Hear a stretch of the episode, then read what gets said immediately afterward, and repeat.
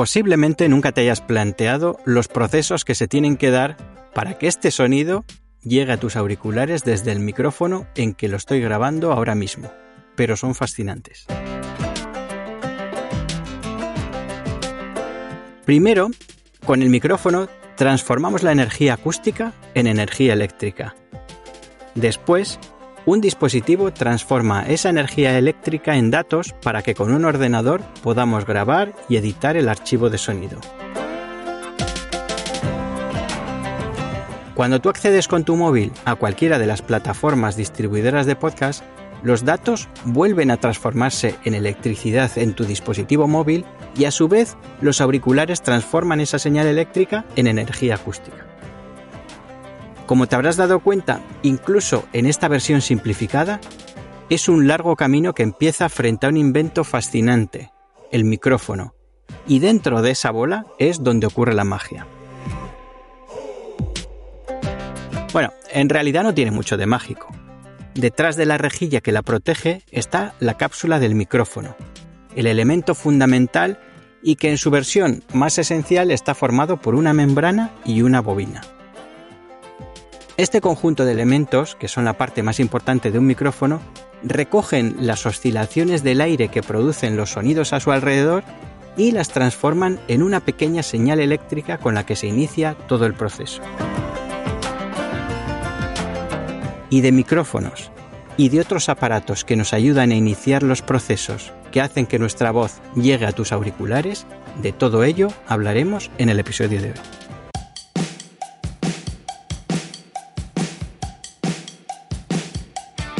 Bienvenido, bienvenida a La Voz de mi marca. El podcast que impulsará tu marca personal creando tu propio podcast. Somos Guillem Recolons y Celestino Martínez y nos gustaría ayudarte a aprovechar la oportunidad increíble que tienes para lograr tus objetivos profesionales con tu voz. En cada episodio de La Voz de mi marca te acompañaremos en la experiencia de utilizar un podcast en la estrategia de tu marca personal. ¿Te animas?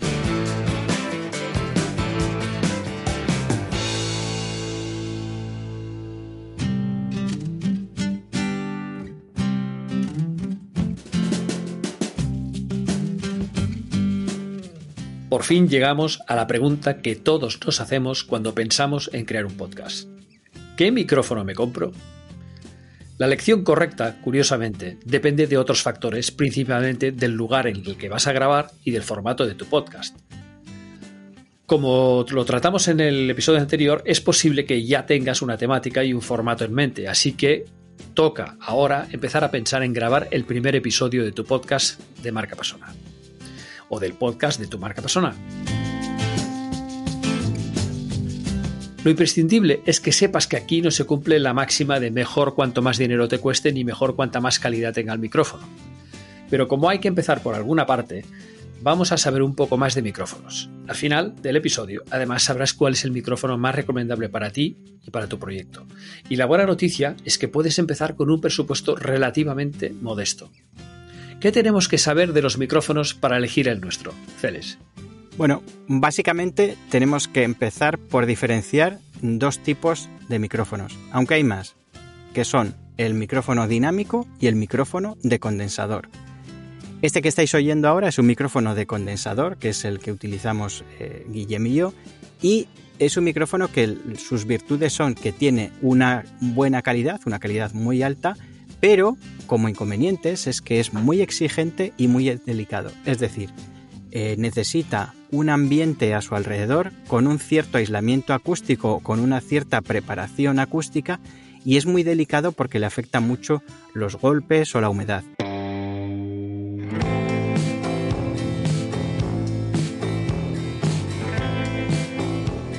Tenemos por otro lado los micrófonos dinámicos, que son los que todos tenemos en mente cuando pensamos en un micrófono, que son estos que tienen una bola, que, imagínate un cantante de rock cantando, pues ese es un micrófono dinámico. Los inconvenientes que tienen es que eh, captan menos sonido a su alrededor y en este caso para ambientes que no están preparados acústicamente esto es bueno porque eh, solo capta o se centra en captar lo que está justo, justo muy cerca del centro de esa bola. O sea, se centra en tu voz. Por otro lado, son eh, micrófonos que generalmente son todoterreno y muy resistentes. De hecho, eh, pues si vemos actuaciones de rock y, pues vemos que, los maltratan, los tiran al suelo y demás, son micrófonos que son realmente difíciles de romper, ¿no? Sí, sí, son tanques. Sí, sí, son tanques. Sí, sí, sí.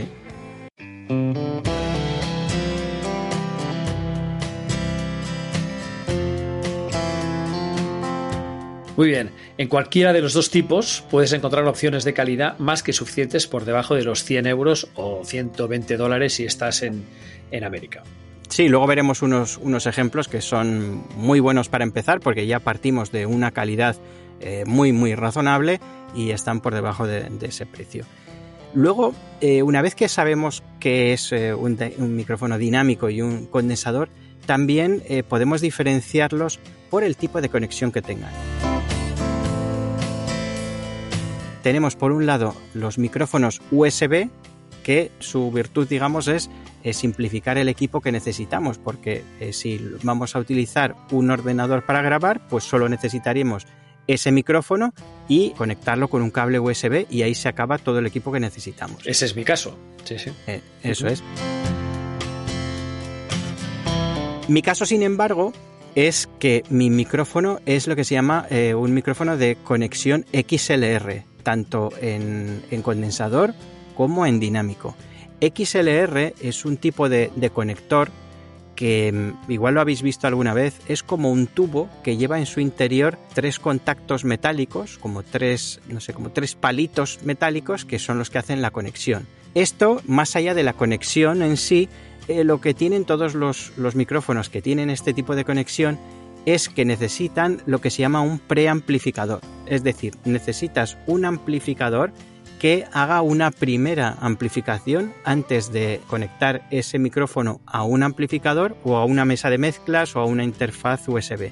En este caso, la mayoría de las interfaces USB ya suelen llevar ese preamplificador que además va unido a un conversor que lo que hace es transformar esa señal eléctrica en datos.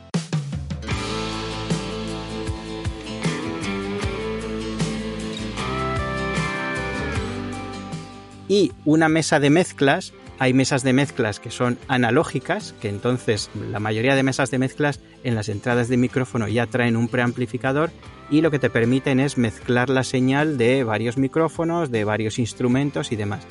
Y ahora desde hace tiempo es bastante habitual encontrar mesas de mezclas USB que lo que hacen es llevar también ese conversor digital para que tú puedas conectar la salida de la mesa de mezclas al ordenador y grabar. Eh, es más sofisticado de lo que parece, ¿eh? pero bueno, ahora veremos que lo vamos a simplificar. Sí, suena muy complicado, pero básicamente es por lo que hemos dicho antes. Necesitamos hacer ese recorrido desde esa señal acústica primera a, a una señal eléctrica y de esa señal eléctrica a unos datos. Entonces, el preamplificador lo que hace es, eh, es la señal acústica que, que, recibe un micrófono es muy muy pequeñita, ¿eh? porque básicamente eh, lo que recoge es la vibración de unas láminas y el campo eléctrico que se genera en medio. Entonces eso hay que amplificarlo y después transformarlo en datos. Y, como decía, si tenemos un micrófono USB, toda esa circuitería está integrada, en el propio micrófono. Entonces tú solo, solo necesitas conectarlo al ordenador. Si tienes un micrófono XLR, como es mi caso, si lo conectas a una interfaz USB, toda esa circuitería eh, está en esa interfaz USB y tú la salida la conectas directamente al ordenador. Y en el caso de una mesa de mezclas, lo mismo, si es una mesa de mezclas USB. ¿Por qué hablamos de interfaz USB y de mesa de mezclas? Generalmente las interfaces USB están preparadas para conectar unos pocos micrófonos o unos pocos canales, ¿no? Porque tú, por ejemplo, eh, la mayoría de las interfaces USB admiten, por ejemplo, que conectes un micrófono y una guitarra, un micrófono y un teclado. Entonces, según las entradas que tengas, pues puede ser que puedas conectar varios micrófonos o, varios instrumentos, pero suelen ser de, pocos canales. Y las mesas de mezcla, sin embargo, están preparadas para muchos canales, ¿no? Seguro que tenéis en la mente esa imagen de una mesa de mezclas de un estudio de grabación que es, una hilera interminable de, botones y es porque cada uno de esos canales tiene una entrada. Si tenéis un micrófono XLR, una interfaz USB os va a dar generalmente a un mismo precio más calidad que una mesa de mezclas. Y sin embargo, una mesa de mezclas lo que os va a dar es más versatilidad, porque generalmente va a admitir eh, conectar más micrófonos, va a admitir una línea de sonido para mezclar o instrumentos o lo que sea.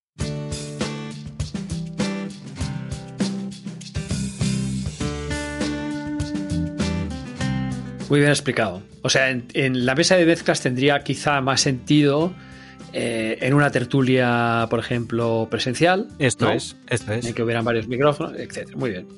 Oye, ¿qué tal si hablamos de accesorios? Porque claro, el micrófono no se aguanta solo por la gracia de Dios, sino que necesita ciertos accesorios. Por ejemplo, los soportes. Hay el clásico soporte de pie que habéis visto un millón de veces en los cantantes, etcétera, aunque Freddie Mercury lo usaba de mano, pero luego está el de jirafa, que es ese típico que viene como del cielo, que se utiliza mucho en cine. Y en los pianos, cuando tienes un cantante que toca el piano. Y en los pianos, correcto. Y luego estaría el de mesa, que es el más típico, sobre todo cuando estamos hablando de podcast, el de mesa es el, uno de los más utilizados que hay, o en videoconferencia.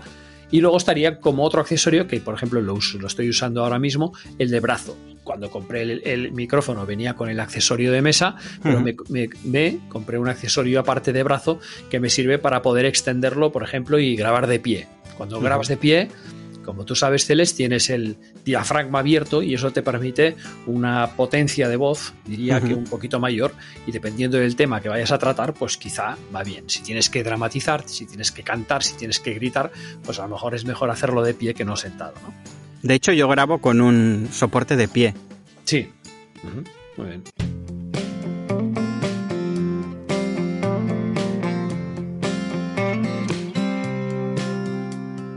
Luego está el de araña o el de clip.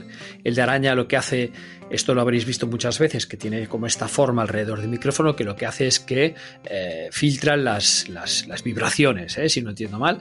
Eso es.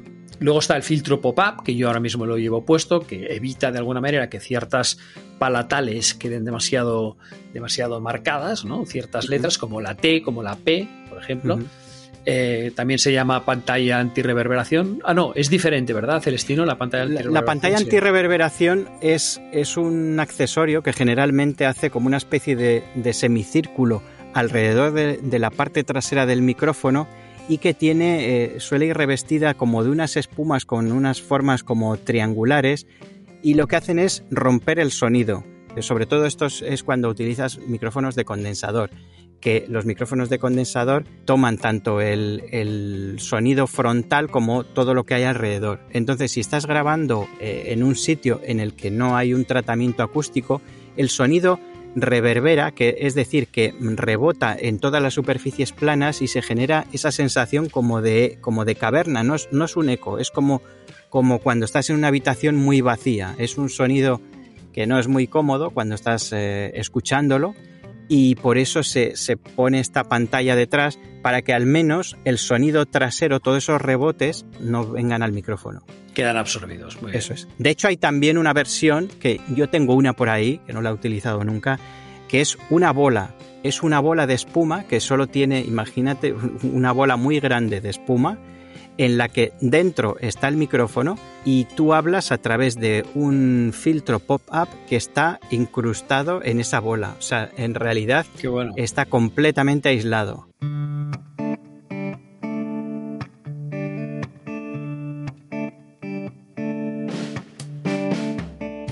Luego estarían los auriculares, absolutamente necesarios. ¿eh? Los auriculares de estudio, que son los que estaríamos hablando ahora, eh, necesitan ser de respuesta plana, es decir, que no haya ninguna alteración de sonido, no serían equivalentes a esos auriculares que uno se compra para escuchar, eh, por ejemplo, jazz o música pop, que en un caso tienen los graves más subidos, en el otro a lo mejor son los agudos, etcétera, sino que tienen que necesitan una respuesta completamente plana. Eso es. Luego estaría el cableado, estarían las fundas, estarían las bolsas, todo, el elemento de transporte que es absolutamente necesario. Y bueno, y yo creo que como accesorios estaríamos, ah, seguramente hay más, pero los principales los hemos colocado aquí. Sí, además esto es porque conozcáis un poco, porque de todo lo que hemos hablado, pues sí que hace falta un soporte, porque como decía eh, Guillem, el micrófono no se, no se mantiene solo. Eh, la araña, pues normalmente es para los micrófonos que son muy sensibles, estos de condensador. El filtro pop-up eh, también para estos mm, tipos de micrófonos, porque cuando tienes un, micrófono dinámico, generalmente esa bola de, rejilla ya hace de pop-up, aunque si, le añades un pop-up eh, no, va a venir mal. Y luego, pues eh, los auriculares sí, estos, los auriculares nos van a servir luego para editar y demás, y unos auriculares de estudio con esta respuesta plana nos van a ayudar mucho. Y el cable generalmente mm, a veces viene hasta con el propio micrófono que si hablamos de un micrófono USB, pues no es más que el cable que va desde el micrófono hasta el ordenador. Y fundas y bolsas sí lo vais a tener que transportar porque algunos de estos materiales, como hemos dicho, son muy delicados. Sí, se recomienda guardar la caja de, cada accesorio de estos, de, micrófono, etc. Sí, sí. Y guardarlo además en un sitio seco porque son aparatos muy sensibles a la humedad.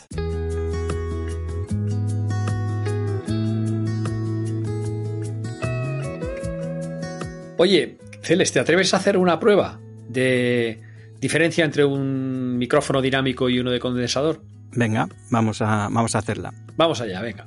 Ahora mismo estoy en un recinto. Yo grabo los podcasts en un vestidor que tengo que es bastante grande, en el que, que yo y cabe el equipo y está tratado acústicamente. Entonces, en este mismo sitio en el que hay un tratamiento acústico, vamos a ver la diferencia eh, de sonido entre un micrófono dinámico y uno de condensador.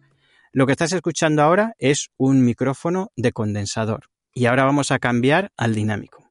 Este es el micrófono dinámico y en el mismo recinto podemos ver cómo cambia muchísimo el sonido y también cómo cambia mucho en función de que hable directamente al centro de la bola, como es en este caso, o que eh, aquí estoy hablando a la parte baja de la bola, ¿no? Y según veis, ahora lo estoy rotando y se nota cuando estoy justo, justo con la boca encima de esta bola. Es increíble porque los graves se aumentan muchísimo con el dinámico y se pierden muchísimos matices. Voy a volver ahora al condensador y vamos a volver a escuchar el, sonido como cambia.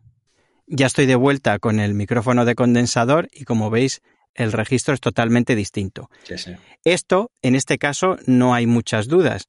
Tengo un recinto acondicionado acústicamente, entonces, pues el, sonido es bastante mejor. Si puedo elegir, el micrófono de condensador es un sonido de más calidad.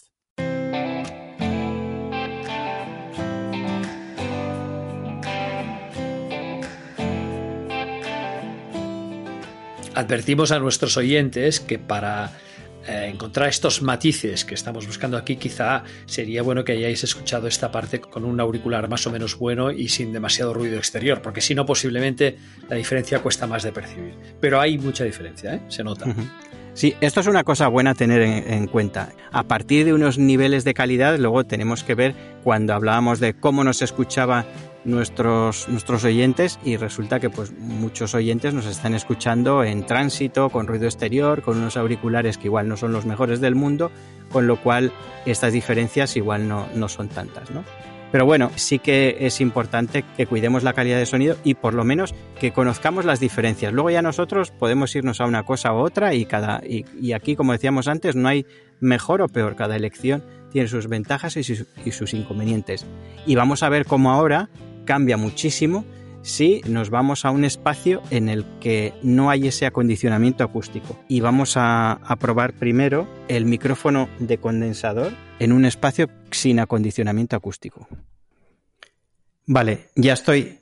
Ostras. en un espacio que no está acondicionado acústicamente.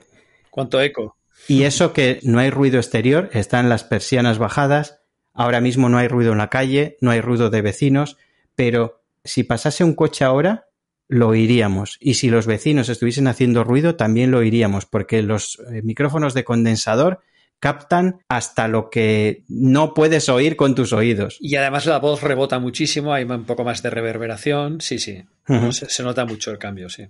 Vale, pues para un espacio que no está preparado acústicamente, vamos a ver ahora cómo quizás un micrófono dinámico es una mejor elección. Bien. Vale, ahora estoy con el, el, micrófono dinámico en este espacio que no tiene este tratamiento acústico y sin embargo, a pesar de que la calidad de sonido no es tan buena como la del condensador, sin embargo es un sonido que es más cómodo porque no registra tanto la, la reverberación. Ahí está, ahí está.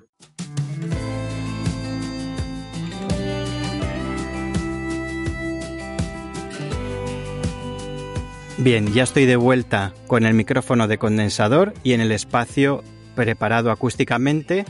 ¿Y el resumen cuál sería? A la hora de pensar en un micrófono o en otro, primero tenemos que saber, ¿nuestro espacio está preparado acústicamente? Pues si es así, podemos optar por un micrófono de condensador siempre y cuando no tengamos un entorno ruidoso, porque puede que tengamos preparado acústicamente, pero a nuestro alrededor haya mucho ruido, porque venga de la calle o lo que sea. Sin embargo, si no tenemos ese tratamiento acústico, el micrófono dinámico va a ser mucho más agradable de escuchar y no va a hacer este efecto de, reverberación.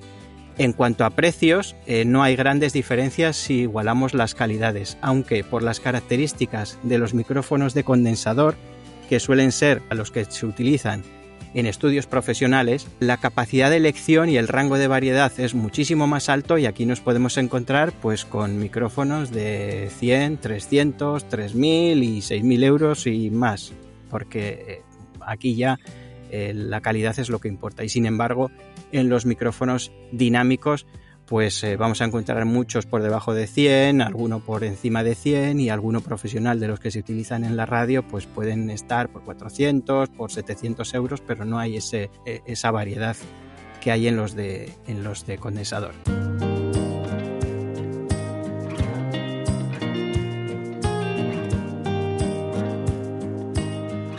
Con lo cual, podríamos cerrar este capítulo o esta parte en la que hablamos de los micrófonos diciendo primero que la calidad de sonido ya no es una opción. Quizás hubo un tiempo en el podcasting que tú podías grabar un podcast eh, con los auriculares de tu teléfono móvil y bueno, pues tener ciertas opciones, pero ahora mismo el nivel medio que hay es muy alto y más con el desembarco que hay de todas las empresas de las plataformas especializadas y los medios de comunicación que están haciendo podcast. Entonces, la calidad de sonido tiene que ser buena, sí o sí. O sea que hay que cuidarla y hay que elegir bien. Y lo bueno, la buena noticia es que no hace falta gastar demasiado. Ahí quería llegar yo. ¿Qué equipo crees que sería bueno para empezar, Celestino? Pues yo recomiendo dos micrófonos que son prácticamente idénticos y que además los, recomiendo como indistintos. O sea, mm, opta por uno cuando el otro esté agotado porque suelen ser referencias que se suelen agotar. Uno es el Samsung, Samsung con M, Q2U y otro es un Audio Técnica ATR 2100X. Estos dos micrófonos son dinámicos, con lo cual no les afecta tanto el que no tengas un espacio tratado acústicamente.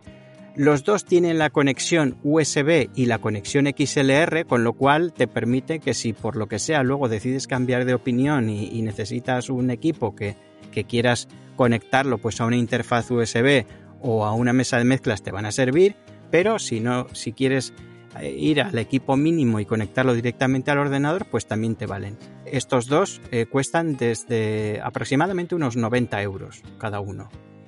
y luego a esto añadirle unos auriculares de estudio, que son, por ejemplo, los más básicos, son unos Audio Técnica ATH M20X, que son los que estoy utilizando en este momento y que cuestan como unos 40 euros. A partir de aquí hay muchas calidades y demás, pero con esto ya tendrías. Con lo cual, pues por poco más de 100 euros puedes empezar con un equipo con una calidad muy muy razonable. Muchos de los podcasts que escuchamos a diario se hacen con eh, estos micrófonos, especialmente el Samsung Q2U es, es un micrófono con el que cantidad de, podcasters han empezado y por ejemplo eh, nuestro amigo Iván Pachi que es productor de podcasting, cuando sus clientes le contratan sus servicios y le piden consejo para comprar micrófono, este es el que, el que él recomienda siempre y él luego hace la edición y demás. Para que nadie se líe, Celes es Samsung, ¿eh? no Samsung. ¿eh? Muy importante. Eso es.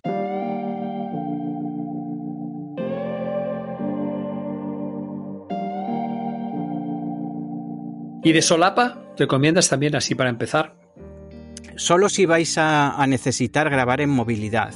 El micrófono de solapa tiene un uso muy concreto y es este, el de hacer una, entrevista en movilidad o el tener un equipo en un espacio muy muy pequeño, ¿no? Pues por ejemplo, con un auricular de solapa y un móvil puedes grabar con una calidad decente. O sea, yo lo pondría más como para mejorar la calidad de grabación de un móvil que para hacer algo de manera continua, porque el micrófono de solapa es muy sensible a todos los ruidos, los roces que hace con la ropa y además también pierde sonido cuando tú mueves la cabeza, el micrófono de solapa se queda en el mismo sitio, con lo cual pierde voz y no es la mejor opción.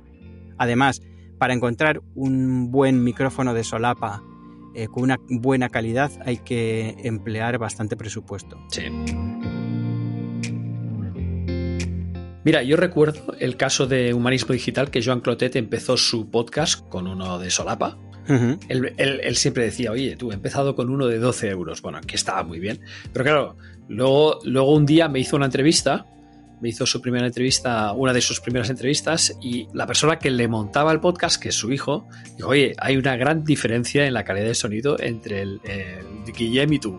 Tendrás que hacer algo. Y Joan me llamó, me acuerdo, me dijo, oye, dime qué, marca de aparato llevas que me lo voy a comprar. Y al final se acabó comprando pues el, mismo que tengo yo, que es uno, uno también de condensador, de USB, y que ahora hablaremos, ¿no? Porque, oye, hablamos de equipos, ¿cuál es tu equipo, Celestino?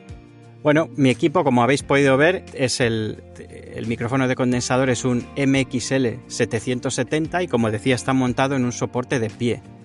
Luego el micrófono dinámico, que lo utilizo cuando tengo que hacer alguna, alguna entrevista o cuando tengo que grabar en un entorno en el que no hay ese aislamiento acústico, es un T-Bone MB85 Beta, que es un, digamos, como una especie de de réplica o de versión de un micrófono muy conocido de la marca Sure.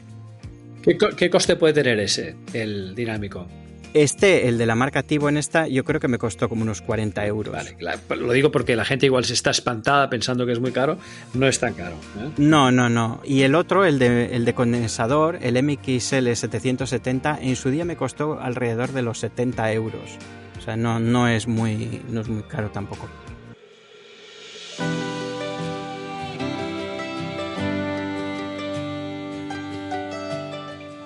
Todo esto son precios de antes de la pandemia y hay que tener en cuenta que durante la pandemia eh, lo segundo en, agotarse después del papel higiénico fueron los micrófonos, los micrófonos para hacer podcast. Entonces hubo de repente una subida de precios generalizada y yo ahora contrastaría. Me parece que han vuelto a bajar, pero hubo un momento en que los precios se volvieron loquísimos. Sí.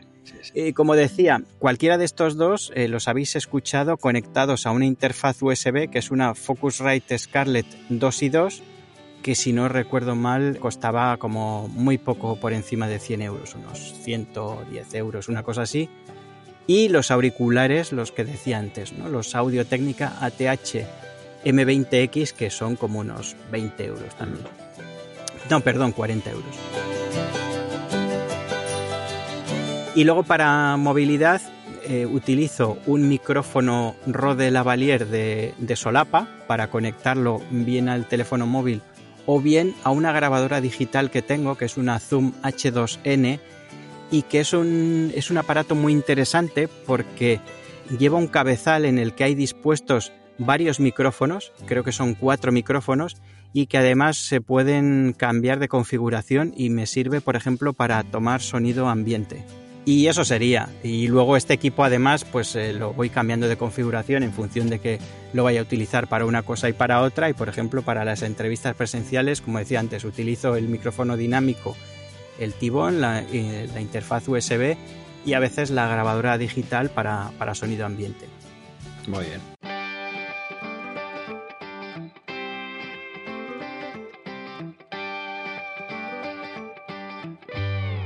Y nada, ¿y tu equipo, Guillem? ¿Cuál, cuál es?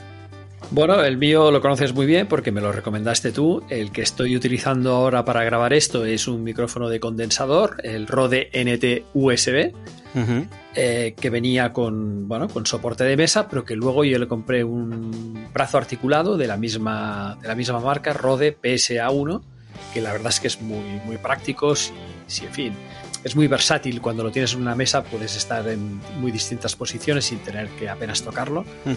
Luego tengo unos auriculares que en este caso también me recomendaste tú hace tiempo, que son unos Sony WH-1000x3M3. Muy interesantes porque ah, aunque no corresponden a esa idea de, de lineales, eh, son unos auriculares que de alguna manera ¿no? Eh, están muy equilibrados en cuanto a graves, medios y agudos. Y para movilidad tengo eh, el micrófono portátil Rode, como el tuyo, pero es uno que se llama Lavalier Go. No sé qué quiere decir esto de Go, igual es un modelo parecido. Y luego para entrevistas presenciales tengo un, uno de la marca Tonor, que es un mini micrófono de, doble cabeza de solapa. Es decir, que cuando tienes que hacer una entrevista, pues siempre será mucho mejor tener algo parecido a esto si no tienes dos, eh, en fin, dos, dinámicos eh, profesionales, pero esto siempre es mejor que, ir pasándose el teléfono móvil o una cosa por el estilo. Eso es. Muy bien, pues resumiendo, la calidad de sonido no es una opción, es importante tener este, esta noción de que necesitamos también tener en cuenta el tratamiento acústico del espacio en el que, en el que vamos a, grabar. Posiblemente eh, más adelante hablaremos de qué es ese tratamiento acústico, cómo lo podemos hacer, cómo podemos mejorar la acústica del sitio en el que grabemos, pero por hoy yo creo que es suficiente con decir esto, que hay que tenerlo en cuenta y que ante la duda eh, lo mejor es empezar con uno de estos dos modelos que hemos recomendado, que es el Samsung Q2U o el Audio Técnica ATR 2100X, que son micrófonos dinámicos y muy versátiles y resistentes, que ya traen el soporte incluido, que tienen esas dos conexiones, con lo cual reducimos el equipo al mínimo y que nos van a costar unos 90 euros. Y a partir de aquí, pues lo único que nos queda ya es adelantarte que en el próximo episodio vamos a estar todavía ya más cerca del primer episodio del podcast de tu marca personal porque vamos a hablar de cómo pasar de la idea al guion. Hasta aquí ha llegado el episodio de hoy de La voz de mi marca. Si te ha gustado, suscríbete en tu plataforma de podcast para no perderte los episodios siguientes. Déjanos un comentario y compártelo con tu comunidad. Te esperamos en el próximo episodio para seguir impulsando tu marca personal a través de tu propio podcast.